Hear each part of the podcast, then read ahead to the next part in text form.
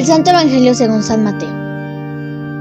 En aquel tiempo, Jesús vio a un hombre llamado Mateo, sentado a su mesa de recaudador de impuestos, y le dijo, Sígueme. Él se levantó y lo siguió.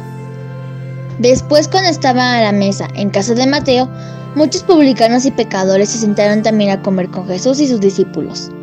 Viendo esto, los fariseos preguntaron a los discípulos, ¿por qué su maestro come con publicanos y pecadores? Jesús los oyó y les dijo, No son los sanos los que necesitan de médico, sino los enfermos. Vayan pues y aprendan lo que significa. Yo quiero misericordia y no sacrificios. Yo no he venido a llamar a los justos, sino a los pecadores. Palabra del Señor.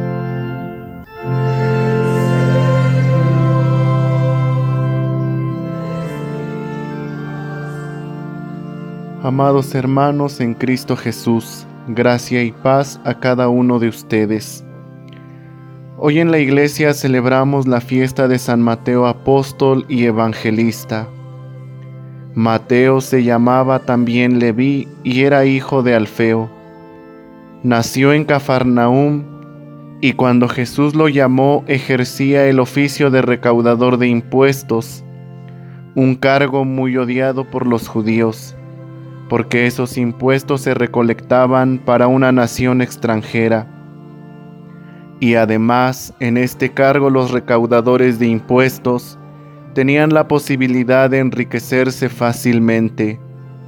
Y quizás a Mateo le atraía esta idea de hacerse rico pronto. Pero una vez que se encontró con Jesús, dejó para siempre su ambición al dinero y se dedicó por completo a seguir y servir a Jesús, anunciando el reino de Dios y buscando la salvación de las almas. En el texto del Evangelio que hemos escuchado, contemplamos aquel momento en el que San Mateo se encuentra con Jesús, encuentro que cambiará toda su vida. El llamado que Jesús está haciendo a Mateo tiene como finalidad mostrar la práctica de lo que él ha enseñado en el Sermón de la Montaña. Ahí enseñó la acogida. Ahora él mismo da ejemplo acogiendo a los leprosos, extranjeros, enfermos, mujeres, endemoniados, paralíticos, publicanos y personas impuras. Con esta forma de actuar, rompe normas y costumbres que excluían y dividían, pero también al llamar indica claramente cuáles son las exigencias de quienes quieren seguirle. Se deberá tener el valor de abandonar muchas cosas. En la práctica y actitudes de Jesús se manifiestan en qué consiste el reino de Dios y la observancia perfecta de la ley de Jesús. En este caso Jesús está llamando a un publicano, señalado como pecador, y es excluido porque es considerado impuro por las comunidades de los fariseos. La invitación que Jesús hace es clara y precisa, sígueme. Ni siquiera le pregunta si quiere o no quiere. Él lo llamó porque lo ama. Jesús sabe que la presencia de este hombre en medio de la comunidad es un don de Dios, aunque la comunidad no lo vea así. Pero Mateo es una señal de salvación para todos. Mateo se ha dejado cautivar por la mirada y las palabras de Jesús, que inmediatamente, dejando la mesa de recaudador de impuestos, acepta el llamado y sigue a Jesús la salvación se ha manifestado y ha sido acogida en su corazón.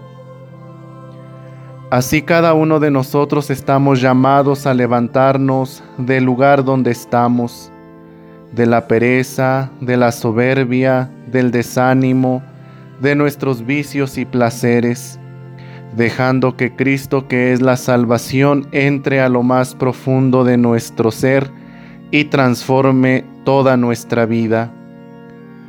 Dios en cada mañana y a cada momento nos dice, sígueme y nos llama por amor, porque quiere rescatarnos.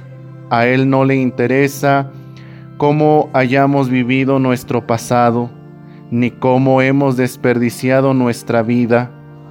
Quiere que aprendamos a vivir el hoy como una oportunidad de ser mejores, de corregir nuestras faltas, aprendiendo a ser felices en su vida divina. A Jesús lo vemos sentado a la mesa comiendo con muchos publicanos y pecadores. Lo juzgan y lo critican, pero Él es claro. No son los sanos los que necesitan de médicos, sino los enfermos. Dejemos que Él sane nuestra historia, nuestros vicios, nuestras enfermedades, nuestro pecado, y aprendamos de Él que es misericordioso. A todos nos mira y nos llama, y qué privilegio. Ojalá y que como San Mateo hagamos caso a su voz y no endurezcamos más nuestro corazón.